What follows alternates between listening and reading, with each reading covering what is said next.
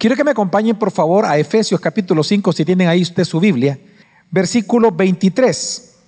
Quiero leerlo, dice Efesios 5, 23, de la siguiente manera. Un, un versículo conocido por todos, pero quiero que veamos esta noche, nos vamos a enfocar en un tema específicamente para nosotros. Dice, porque el marido es cabeza de la mujer, así como Cristo es cabeza de la iglesia, siendo el mismo el Salvador del cuerpo, siendo el mismo el Salvador del cuerpo.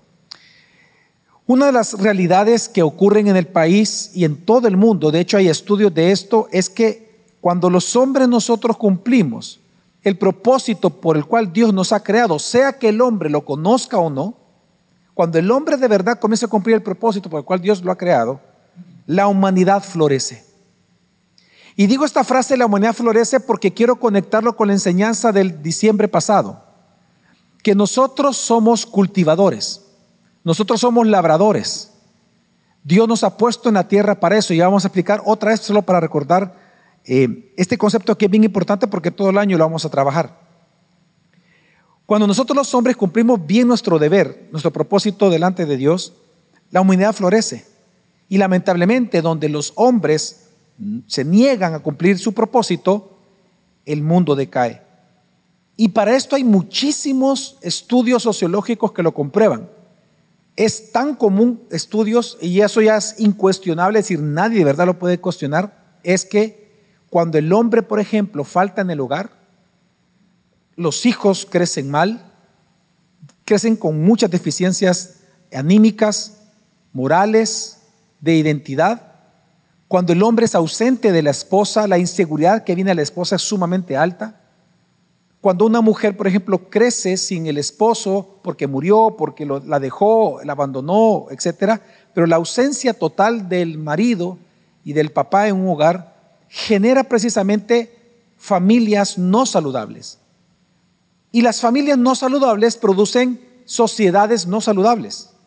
Y sociedades no saludables producen un mundo completamente no saludable. Digo esto porque precisamente hoy yo quiero hablar del impacto que tiene el rol masculino, el, rol más, que masculino, el rol del liderazgo que Dios nos ha dejado a usted y a mí, precisamente a nosotros los hombres. Yo voy a hablar de liderazgo, pero no quiero ocupar esa palabra líder. No me gusta, personalmente no me gusta, sinceramente. De hecho, en un trabajo que quiero, no sé si me lo van a aprobar, pero un trabajo que de, lo que estoy estudiando actualmente, eh, que quiero eh, presentarle al maestro, si me la prueba es, quiero hablar del mito de la influencia. Es decir, de, ese mito que tenemos que influenciar, porque hay un mito detrás de eso, hay cosas que no son verdad. Porque normalmente a los hombres se nos somete a estructuras bien culturales para imponernos un rol que no proviene de la escritura, sino que proviene de la cultura. No viene de la Biblia, sino de la cultura. Entonces, hoy quiero hablar de liderazgo masculino. Sin embargo, lo quiero hacer con una palabra muy antigua, arcaica, obsoleta para algunos, pero que describe muy bien el rol de liderazgo de un hombre en la sociedad, en el hogar, no solamente en el hogar, porque voy a hablar una parte para para los solteros. Y me refiero a la palabra cabeza. De hecho, el versículo dice, porque el marido es cabeza de la mujer. La pregunta es, ¿qué es ser cabeza? Y esta pregunta es válida porque si nosotros observamos la, historia de la iglesia, el ser cabeza se ha interpretado de muchas maneras. Por lo menos los extremos los conocemos. Un extremo es, me olvido de esto, no me importa y, dejamos la casa o, el hogar, lo que sea, desprotegido. Y por otro lado, pensamos que ser cabeza es ser abusador de la esposa, que tiene que ser completamente sumisa que tiene que ser exactamente lo que yo digo porque yo soy la cabeza del hogar y me vas a respetar, hijo. Y me vas a respetar tu mujer porque yo soy la cabeza. ¿Sabemos realmente lo que es ser cabeza de hogar?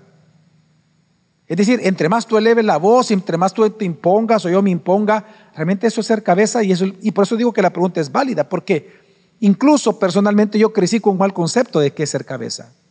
Yo, ustedes saben parte de esa historia, algunos de ustedes por lo menos, de cuando yo recién me casé, que no es que maltraté a mi esposa eh, eh, físicamente, pero emocionalmente yo la, la maltraté. Precisamente por el machismo con el cual yo me casé, pensando que como soy cabeza, ella tiene que Hacer todo lo que le diga como yo se lo diga, cuando lo diga y como sea. Pero realmente hoy quiero que veamos esto porque es sumamente importante y es para nosotros los hombres. Nosotros, dice la Biblia, en Efesios 5, nosotros somos cabeza de la esposa. Esto significa, la cabeza no es una posición de abuso. Y, quiero que entendamos la metáfora. Dios está ocupando la palabra cabeza, la cabeza de un cuerpo humano. La cabeza no es, no es una posición de abuso, no es un miembro que abusa de los demás, sino de servicio. Yo no sé si tú te has puesto a pensar cuál es la función realmente de la cabeza. Aquí hay médicos. ¿Cuál es la función del cerebro? La función del cerebro, de manera muy simple, yo no soy médico, pero el cerebro, hasta donde yo sé, no existe para dañar el cuerpo. El cerebro no existe para dañarlo a los miembros, no existe para abusar de los miembros, no existe para abandonar los miembros. El cerebro no existe para eso, para subyugarlos, para someterlos, ¿no? Hasta donde yo entiendo, el cerebro existe para recibir órdenes eléctricas. Estas órdenes él las discierne y automáticamente el cerebro lo que hace es vitalizar y proteger el cuerpo. Es lo que hace el cerebro. Hay estudios y hay testimonios, ¿verdad? De, de cuando, por ejemplo, una persona, no sé, está sin comida, atrapada en cierto lugar, sin agua, y entonces el cerebro quita nutrientes de otras funciones que en ese momento no se necesitan del cuerpo para oxigenarse y para mandarlo al corazón, mandarlo al pulmón. Esa es la función del cerebro. La función del cerebro, de la cabeza, es vitalizar el cuerpo. Es que florezca la tierra, que florezca la siembra. Esa es la función de la cabeza. Por lo tanto, por eso es que no es extraño lo que dice el texto. Dios mismo nos está diciendo la metáfora como Él la ocupa. Dice, porque el marido es cabeza de la mujer. Así como Cristo que dice, es que, es que, cabeza de la iglesia. Ahora, ¿y qué significa ser cabeza para Jesús? Siendo el qué? El salvador del cuerpo. Y esa es la principal función del cerebro. Discernir la información que el cuerpo le manda para orquestar su salud y su vitalidad, salvar al cuerpo. Y por eso es interesante que instalan una salvación eterna, pero Dios está ocupando la metáfora. Así que pues bien, ¿qué, ¿qué significa esto de ser cabeza de la esposa, ser cabeza de una iglesia, ser cabeza de una empresa? ¿Qué significa? Bueno, ser cabeza, hermanos, es el liderazgo singular que he dado al hombre, porque nunca se lo ha dado a la mujer. Es a nosotros los hombres. En la obra de cultivar el orden divino o la gloria de Dios para el florecimiento, vitalidad de la esposa, de nuestros hijos, de la iglesia y de la sociedad. Es decir, la función de ser cabeza es una función de cultivo también. Es cultivar la gloria de Dios, es hacer que florezca lo que Dios siembra en nuestra esposa, en nuestros hijos. En otras palabras, una vez más, ser cabeza significa nosotros proveer de vitalidad a la casa, a la esposa, a los hijos. Es una función tanto, sí, de protección, claro que sí, pero también de vida. Por eso hablamos de, mucho, de vitalizar, de proteger, de salvar. Quiero que me, que me acompañen o ahí mismo, eh, lo vamos a leer en Génesis capítulo 2, de donde viene todo esto de ser cabeza y para entenderlo un poco mejor. Génesis 2, 5 al 17, vamos a leer este texto un poco largo. Y esto tiene que ver con lo que hablamos en diciembre. Esto es solamente para conectar con lo que hablamos en diciembre. Dice Génesis 2, 5 al 17. No lo leímos en diciembre, hoy lo vamos a leer. Aún no había ningún arbusto del campo en la tierra ni había un brotado ninguna planta del campo, porque el Señor Dios no había enviado lluvia sobre la tierra, ni había hombre para labrar la tierra. Dios está diciendo que para que floreciera las plantas, florecieran las plantas, se requería lluvia y el hombre. El hombre para que cultivara, el hombre para que labrara. Aquí no había todavía creado a la mujer, solo estaba el hombre. Y luego dice, pero se levantaba de la tierra un vapor que regaba toda la superficie del suelo. Entonces el Señor Dios formó al hombre del polvo de la tierra y sopló en su nariz el aliento de vida y fue el hombre un ser viviente. Y el Señor Dios plantó un huerto hacia el oriente en Edén y puso allí al hombre que había formado. Aquí forma al hombre y lo pone en el Edén. Una vez más, ¿se recuerdan ustedes que hablamos eh, el mes pasado de que la manera en que Dios creó toda la tierra, es, digamos, es como una selva, llamémoslo así, un lugar inhóspito? Y en medio de todo esto, en un punto específico del, del globo terráqueo, Dios puso un jardín. Un jardín ya es algo elaborado, un jardín es algo ordenado, un jardín es algo establecido en orden, algo distinto a algo selvático. Y ahí, en ese jardín, Dios puso al hombre que creó fuera del jardín. Y entonces dice la escritura, versículo 9, el Señor entonces Dios hizo brotar de la tierra todo árbol agradable a la vista y bueno para comer. Fue después de la creación del hombre. Asimismo, en medio del huerto, hizo brotar el árbol de la vida y el árbol del conocimiento del bien y del mal. Del Edén salía un río para regar el huerto y de allí se dividía y se convertía en otros cuatro ríos. El nombre del primero es Pisón, este es el que rodea toda la tierra del Ávila, donde hay oro. El oro de aquella tierra es muy bueno. Allí hay bedilio y ónice. El nombre del segundo río es Gijón, que este es el que rodea la tierra de Cus. El, el nombre del tercer río es Tigris, este es el que corre al oriente de Asiria. Y el cuarto río es Éufrates. El Señor Dios tomó al hombre y lo puso en el huerto del Edén para. Ahí está el punto. ¿Para qué? Para que lo cultivara y lo guardara. Es decir, para hacer germinar, para cultivar lo que Dios quiere que se cultive en ese jardín. Dios nos creó como cultivadores, como sería como agrónomos, como ¿verdad? Como agricultores en la palabra. Y dice, para que lo cultivara y lo cuidara. Y el Señor Dios ordenó al hombre, de todo árbol del huerto podrás comer, pero del árbol del conocimiento del bien y del mal no comerás, porque el día que de él comas, ciertamente morirás. Entonces, básicamente la tarea del hombre, Eva todavía no ha sido creada, esta tarea del hombre es cultivar y guardar el Edén, para que todo el mundo, para que todo el mundo se viera como el Edén. Esa era la idea. Obviamente, sabemos por la historia bíblica que luego Dios le da una ayuda idónea a él para que hiciera eso, y por lo tanto la mujer es corregente con el hombre de hacer todo esto en la tierra, nosotros no somos mejores que las mujeres, ni las mujeres tampoco son mejores que, nosotros, sino que somos ante Dios exactamente iguales en dignidad.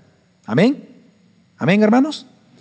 Pero a nosotros nos dio una orden que la mujer, por eso se llama ayuda idónea. ¿Ayuda para qué? Para esa orden de Dios.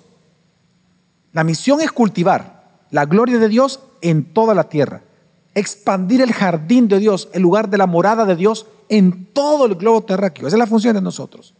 Es decir, que donde lleguemos y llegamos al Hotel Holiday Inn, entonces ahí tenemos que cultivar la gloria de Dios ahí, sembrar la semilla de Dios ahí.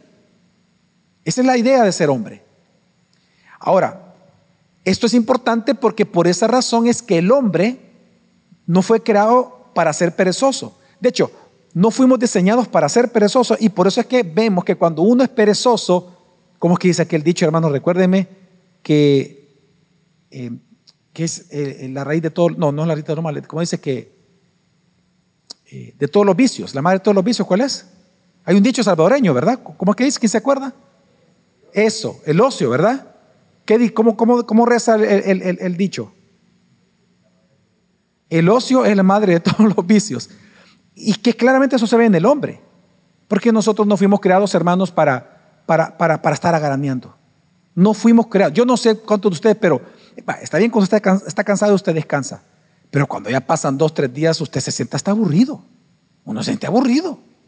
Uno quiere hacer algo. Uno no está hecho para ser Aragán. Porque precisamente, y vemos que cuando uno lo es, surgen muchos vicios. De hecho, Spurgeon, el gran predicador Charles Spurgeon, dijo, para la felicidad es necesaria alguna ocupación. Para la felicidad es necesaria alguna ocupación. Los perezosos no disfrutarían ni siquiera del propio Edén. Un hombre perfecto es un hombre trabajador, dijo él. Claro, y él estaba predicando de Génesis, precisamente cuando dijo esto. Así que Dios nos da a nosotros la orden de trabajar. No tenemos que trabajar por trabajar, no, tenemos que trabajar para cultivar la gloria de Dios. Y ese es el orden de Dios. Y eso es, tiene que ver mucho y a eso vamos para hacer cabeza. Entonces, ¿cómo tenemos que nosotros hacer esto? ¿Cómo lo hacemos? ¿Cómo cultivamos? ¿Y dónde lo hacemos? Pues en primer lugar es siendo cabeza en el hogar. Dice Efesios 5, 25 al 28, maridos, Amen a sus mujeres, textos conocidos por todos nosotros. Maridos, amen a sus mujeres, así como Cristo amó a la iglesia, que es amar, y se dio a sí mismo por ella, sacrificio. ¿Para qué? Para santificarla, habiéndola purificado por el lavamiento del agua con la palabra de Dios. ¿Con qué fin? A fin de presentársela a sí mismo, una iglesia en toda su gloria, sin que tenga mancha, ni arruga, ni cosa semejante, sino que fuera santa e inmaculada. Así deben también los maridos amar a sus mujeres, como a sus propios cuerpos. El que ama a su mujer, a sí mismo se ama. Lo primero, hermanos, que Dios nos ordena como cabeza de hogar, como cabeza, perdón, que Dios nos ha creado, es que tenemos que ser cabeza en el hogar. Y ser cabeza en el hogar es amar a la familia y amar a la esposa por sobre todo sacrificialmente, como Cristo ama a la iglesia. ¿Qué significa eso? Que si tú te vas a desvelar, si no vas a dormir mucho, si tú eres un noctámbulo, si de verdad te vas a desvelar, si te vas a esforzar en la vida, esfuérzate para santificar a tu esposa. Para eso mejor desvélate, no para estar jugando jueguitos. No, mire, qué, terrible que hoy en día yo he visto videos de, de papás que mientras están haciendo el bebé están jugando play en el quirófano. En el quirófano. No pueden dejar de jugar, están jugando play. Y el niño naciendo. Y la mamá jugando con él. Y pariendo jugando. O sea, es ridículo. Es ridículo. Sino que si vamos a sacrificarnos, que sea para santificarla por medio de la Biblia. Y sacrificio, hermanos, no significa, un sacrificio que vamos a hacer los hombres no significa sacarla a comer o sacarla para un, viejecito. De eso no está hablando la escritura. El sacrificio no es que vamos a sacrificarnos para comprarle una batidora nueva. Nos vamos a sacrificar para comprarle un gran televisor de 100 pulgadas que uno no lo necesita. No, vamos a sacrificar para, no sé, para un microondas. No. Nos vamos a sacrificar para aprender. ¿Por qué? Porque la manera en que nosotros amamos sacrificialmente es para santificarla por medio de la palabra. Pero si no conocemos la palabra, no tenemos el medio para santificarla. La idea es cultivar en nuestra esposa y en nuestra familia en nuestros hijos el temor de Dios, la gloria de Dios, la palabra de Dios, y por eso yo tengo que enseñarla a mis hijos. Ahora, ¿con qué fin? Y dice, para presentarse a sí misma una iglesia en toda su gloria sin que tenga mancha ni arruga, es decir, un hogar santo inmaculado, apartado para Dios, donde Dios reine. Sabes que, yo creo que tú sabes esto, ¿verdad? Que los niños, mira, tu esposa puede ser la mujer más amorosa del mundo, de verdad, contigo y con tus hijos. Pero los hijos, todos los hijos siempre van a tender a seguir los pasos de papá, no los de mamá. Los hijos siempre se fijan en papá cuando van creciendo, hombres y mujeres. La figura paterna es tan esencial, el clima del hogar lo establece el padre. Yo en la iglesia, eh, nunca van a decirle esto a su esposa, yo. no, no, no. Que en, en iglesia digo que, que, la mujer, ¿verdad? Es el ambiente de la casa. O sea, es cierto, cuando la mujer está triste, todo el mundo está triste. Cuando está enferma, la casa es un caos, sí, sí. Pero el clima del hogar lo marca el esposo. Usted lo sabe, por ejemplo. Si el esposo es un gran aragán y después de trabajar llega a la casa, prende la tele, no hace nada, la mujer se va adaptando a eso. Y la casa es así. Los hijos llegan, no hablan con nadie, no saludan a los papás porque así es el papá. Pero si el papá es de aquellos que se sienta con sus hijos, los va a ver, platican, conversan, toda la casa se vuelve así, aún la esposa. El que marca el clima es el padre. ¿Por qué? Porque Dios nos dio esa función a nosotros. Eso es ser cabeza. Es el cerebro vitalizando el cuerpo, diciéndole al hogar, vamos a hacer así, este es el clima, esta va a ser la vida que vamos a llevar. es lo que hace el hombre. Por lo tanto, eh, el clima del hogar, y lo digo de verdad, hermanos, no es responsabilidad ni de los pastores ni de la iglesia. Si tu hijo, si tu hija se está perdiendo, si tu hija está... Quiero que entiendas que aunque estemos predicando, aunque haya discipulado y aunque le demos consejería, el que tiene que hablar con su hijo y con su hija, con Biblia en mano, es tú. Eres tú, los varones del hogar. Porque eso es ser cabeza. Tu esposa no es la cabeza. Tú y yo somos la cabeza. Lo que hace el cerebro con tu cuerpo es lo que tú debes de hacer en tu hogar. Más si eres médico, tú sabes a lo que me estoy refiriendo. Esa es la función que el hombre debe hacer en su hogar. No dejarle las cosas a la mujer. No, no, no. no. Al contrario. Por eso es que ser cabeza implica ser una cabeza pensante. No una, una cabeza no pensante. Una, una, cabeza que recibe las señales de la casa, recibe las señales, uy, mi hijo está mal, se está perdiendo, tiene amigos homosexuales, tiene amigos locos, tiene, no, uy, lo tengo que rescatar de esto, mi hija está en esto, mi hija se está, uy, cómo se está vistiendo, la están sexualizando, mi esposa es, o sea, recibe señales. ¿Qué vas a hacer con las señales? Como cabeza de tu hogar, ¿qué vas a hacer con las señales? Pues se supone que como cabeza del hogar, entonces como hacen lo mismo que la cabeza, vas a proveer de lo necesario. Que hay que quitar la tele, pues vamos a quitar la tele. Que hay que tener más tiempo devocionales, vamos a tener más tiempo devocionales. Que hay que discipular, vamos a discipular. Que hay que ir más a la iglesia, pues yo lo llevo a la iglesia. Tengo que hablar con mis hijos. No voy a trabajar dos días y voy a trabajar con mis hijos. ¿Cómo creen que uno de mis hijos se convirtió? Mi esposa dijo, no voy a salir de la casa una semana y me voy a quedar a evangelizarlo. Y efectivamente, como los séptimo, octavo día se convierte. Y aprovechó que yo estaba de viaje, estaba en un viaje y ella me preguntó, mira, ¿puedo hacer esto? Y sí, te autorizo, cuando llegue yo te acompaño. Y yo lo voy a hacer. Pero Dios tuvo misericordia. O sea, uno tiene que ver las señales. Y uno tiene que ver cómo vas, qué va a hacer. Es la cabeza, uno es la cabeza, no la mujer. Uno, vamos esto, esto otro, discipulado, vamos todos para Semper. Y no estoy bromeando. Le voy a dar un ejemplo. Vino una pareja, de hecho vino primero el hombre a la iglesia y se convirtió él. La esposa lo acompañó, pero a regañadientes. Se supone que era cristiana, pero venía de otra iglesia. Pero como él es el esposo y la cabeza, lo acompañó a él a esta iglesia. Ella estaba molesta y pasó un año y me lo dijo a mí. Yo, yo no lo puedo ver a usted, no puedo ver esta iglesia, no me gusta. Yo vengo por mi esposo. Yo estoy molesta, no, que me sacó de la otra iglesia. ¿Y saben qué hizo él cuando vio esa señal? Como todo buen cabeza, como todo buen cerebro sano. Bueno, la voy a revitalizar, la voy a cultivar, le voy a dar todos los recursos necesarios, como hace, eso es lo que hace el cerebro. Yo no soy médico, pero todo el proceso químico, wea. Manda las señales al cerebro, manden aquí este, dopaminas, manden aquí esto, manden otro para allá, más sangre, más glóbulos rojos, el cerebro mandando. Entonces él dijo, vamos a hacer esto, nos vamos a meter a Semper, ¿qué es eso? Le dijo el instituto de la iglesia. ¿Para qué? Vamos a meternos a estudiar, dijo, la palabra.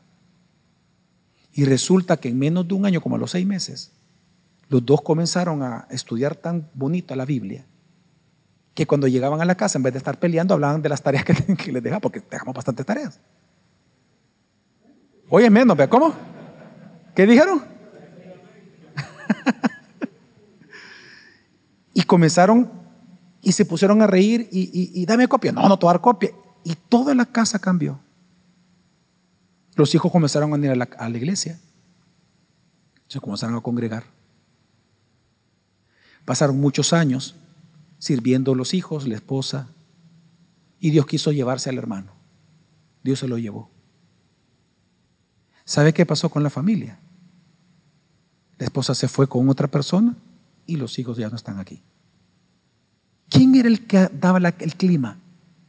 ¿Qué pasa cuando el cerebro muere? Doctor, ¿qué pasa cuando el cerebro muere?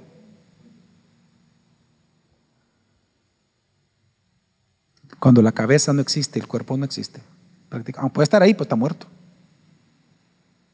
Ser cabeza, por eso es que quiero predicar esto, porque digo, yo, he escuchado que los hombres, que, cabeza, pero que tal vez no entendemos lo que es ser cabeza. Pues ser cabeza es esto. Ser cabeza es proveer lo necesario. Miren, tres cosas tenemos que proveerle en la casa. Lo físico, o sea, lo material necesario, comida, ¿verdad? Todo lo que nosotros sabemos, ¿verdad, hermanos? Amén. Tenemos que ser proveedores, amén. Pero a la segunda, esa es la provisión material. La segunda provisión que damos los hombres es una provisión espiritual. Ya, ya, ya expliqué eso, no voy a dar ejemplos. Ya di el ejemplo actualmente hace varios segundos atrás. Pero lo que no ha dado de ejemplo es el tercer tipo de provisión que da el cerebro para nosotros, como cabeza, perdón, para el hogar y es provisión emocional.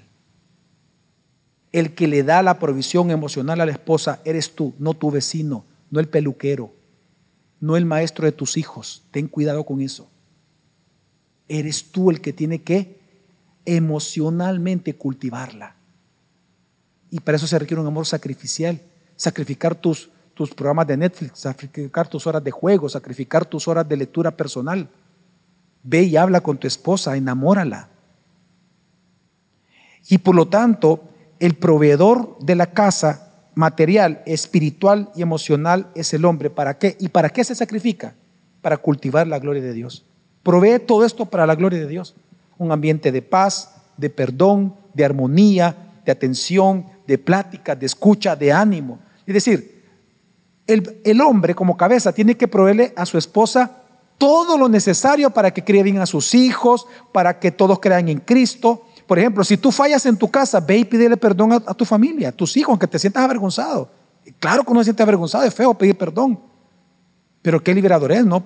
Y el ejemplo que le das a tus hijos, wow, es increíble.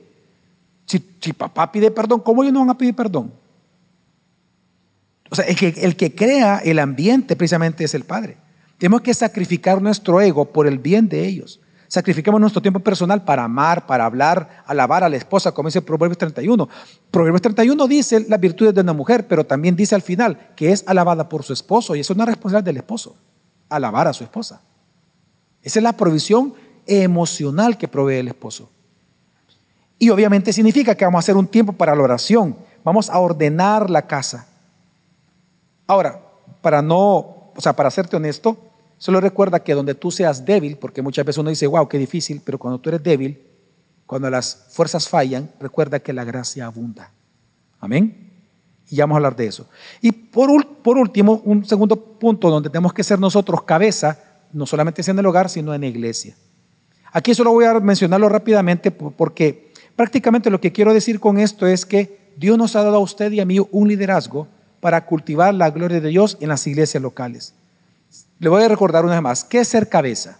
Ser cabeza es el liderazgo singular que Dios da al hombre para cultivar el orden divino en un lugar, en la casa o en la iglesia, para florecimiento. Recuerden que siempre está unido al cultivo, para florecimiento del jardín que Dios está cultivando en tu esposa, en tus hijos o en este caso en la iglesia, en tus hermanos, en tus hermanas, en mis hermanos y mis hermanas. Entonces, solo lo voy a leer porque es un texto más para pastores, pero quiero que entiendan el liderazgo que Dios pide de un hombre. Primera Timoteo 3, 1 al 7 dice, palabra fiel es esta, si alguien aspira al cargo de obispo, cabeza de una iglesia local, buena obra desea hacer.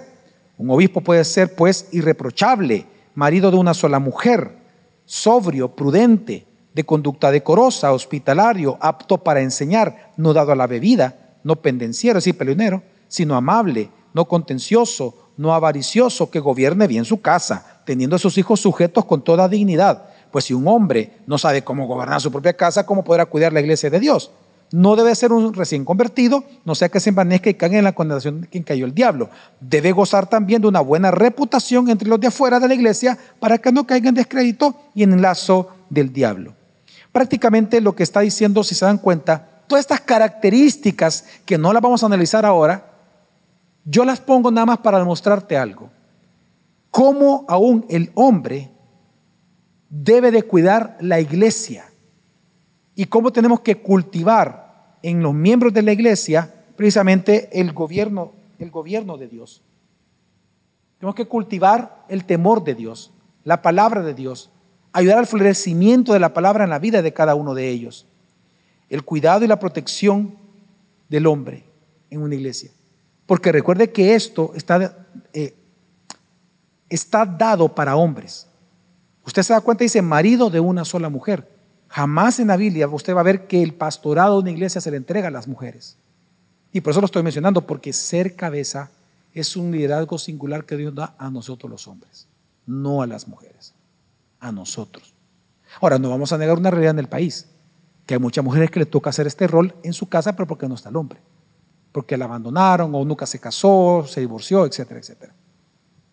Pero no es lo que Dios quiere. Ahora, aquí quiero hablar un poco, por unos minutos nada más con los solteros, rapidito. Se, se sobreentiende con lo que voy a decir.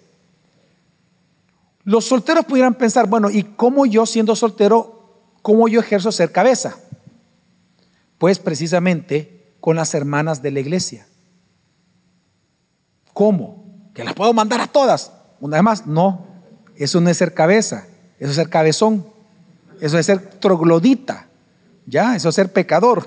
no, la idea es que si tú estás soltero, tú tienes realmente que proteger a las hermanas, cultivar en ellas el qué, tu servicio. Los hombres estamos para estar ahí abriendo la puerta, poniendo la silla, poniendo las luces, poniendo para que las mujeres, si alguna mujer quiere, no, no, no, tu hermana lo vamos a hacer, no se preocupe. Esa es la idea del soltero. El soltero tiene que servir a las mujeres como hermanas santas de la iglesia, con piedad. Y también en segundo lugar, y lo digo de verdad, no, es broma, tienes que buscar en las mujeres una amistad santa con mujeres piadosas, con la esperanza de contraer matrimonio en el futuro con una de ellas. Si tienes que hacer eso como hombre soltero, tienes que hacerlo. Tú tienes que romper esa, ese temor bayunco que en ciertas edades se da, ¿verdad? que no le puedes hablar a las mujeres. No, no, háblales a, tus hermanas con respeto, teniendo la esperanza en Cristo. Tú tienes que mantener la esperanza en Cristo de que de que de verdad Dios te pueda dar una esposa porque es tu buen deseo eso. Pero tú tienes que ser muy respetuoso. O sea, el ser cabeza desde joven lo tienes que practicar. Siendo servicial en tu casa, por ejemplo viendo a tu papá cómo lo hace y tú poniendo a la par, papá necesita alguna ayuda. Y tú comenzar eso en la casa, hacer exactamente lo mismo. Entrenarte con papá.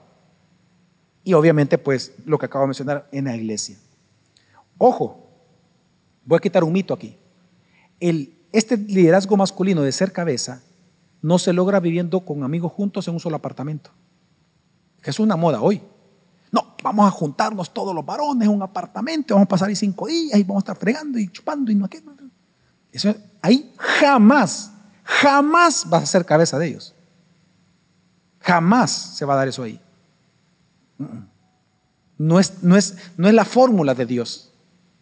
Tú vas a ser cabeza enfrentándote a tu casa y en la iglesia. ¿Me di a entender, hermanos? Ahora, ¿de dónde nosotros podemos ver esto que es ser cabeza. Hermanos, Jesús es nuestro modelo. ¿Qué dice Efesios 5, otra vez 23? Dice, porque el marido es cabeza de la mujer. Cada vez que usted lea este texto, a partir de ahora piensa en el cerebro. Lo que el cerebro hace con su vida, con su cuerpo, usted tiene que hacerlo con su esposa y con sus hijos. Proveerles vitalidad emocional, protección emocional, espiritual. Porque el marido es cabeza de la mujer. Así como qué? como Cristo es cabeza de la iglesia, siendo Él mismo el Salvador del cuerpo. Nuestro modelo es Cristo. Hermanos, lo que está diciendo la Biblia es que nuestro modelo para poder ejercer el ser cabeza de manera piadosa es Jesús.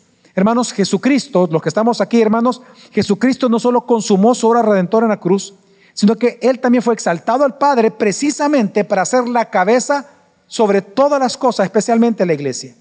Cristo fue exaltado por el Padre para ser cabeza. Ser cabeza es una función de Cristo. Es parte de su gobierno. Es parte de su, es parte de su gloria.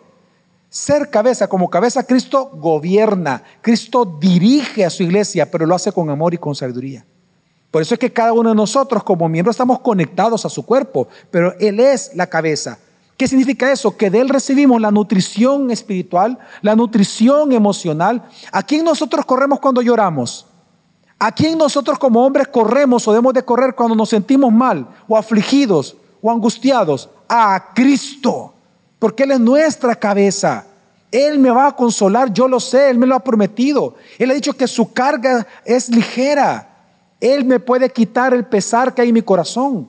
Jesús es quien me sostiene porque es mi cabeza. Sé que si, sé de que de antes que yo le pida algo, Él ya dice que ya sabe lo que yo le voy a pedir. Y por lo tanto ya lo, ya lo concedió. Lo que quiere es la fe y es la oración que, que, oremos. Más que la fe es la oración. Que nos humillemos, que confiemos. Pero Él es mi cabeza. Como precisamente Él nos gobierna, nos dirige con amor y con sabiduría. Y de Él recibimos vida y nutrición. Por lo tanto, tal como el cuerpo humano es inútil y sin vida, como decía aquí el doctor, sin la cabeza, así también la iglesia sin Cristo. es una iglesia perdida, pagando en desesperación y en tinieblas. Pero hermanos, ¿sabe la buena noticia de esta noche?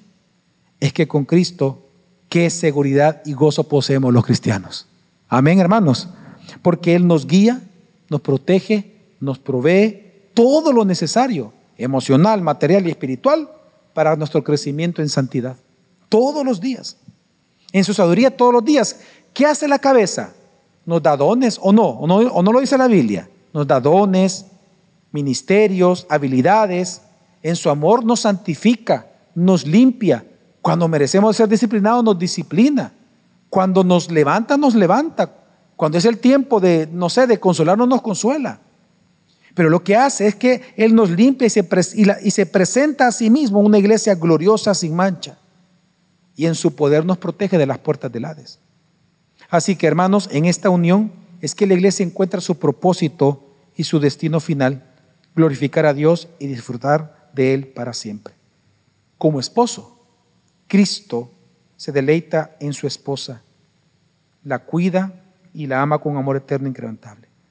Así que la pregunta es, bueno, porque, la pregunta, porque se dan cuenta, Jesús como cabeza, Él nos invita a confiar en Él, Él nos invita a seguirlo, Él nos invita y nos ordena a orarle, Él nos invita a pensar en Él, Él nos invita a someternos a su voluntad, Él nos invita a confiar en Él y descansar en Él. La pregunta es, si tú y yo lo hacemos con Cristo, ¿cuánto lo hacemos con Cristo? ¿Cuánto buscamos a Cristo? Todos tienen que levantar la mano porque todos estamos aquí esta noche. Amén. Tú estás aquí, estás buscando a Cristo. La pregunta es, así como tú hoy buscaste martes en la noche a Cristo, tu esposa te busca a ti. Tú eres la primera opción cuando ella está en necesidad. Como eso es ser cabeza. Tus hijos a ti te buscan o huyen de ti o te esconden las cosas. Mi hija habló con mi esposa, yo estaba de viaje en Honduras, el viernes y sábado. Y el viernes habló con mi esposa que le estaba pasando algo nuevo a ella en la universidad. Y él, y lo único que le dijo, quiero ver a mi papi. Ya tiene 22 años, hermanos. Quiero ver a mi papi. Quiero contarle a mi papi. Y le dijo a, mi esposa, quiero escuchar a mi papi. ¿Qué me tiene que decir? Yo me sentí halagadísimo. Halagado. Yo, yo dije, así soy con Cristo. O sea, es que ese es el punto. Es decir, si nosotros buscamos así a Cristo, la pregunta es, ¿tus hijos te buscan así? Yo no estoy poniendo como el, mejor papá del mundo, que está mi hijo. Yo no soy ni por cerca el mejor papá del mundo. Si a cada rato yo les pido perdón a ellos porque un montón de veces los ofendo. Más por mi modo de ser.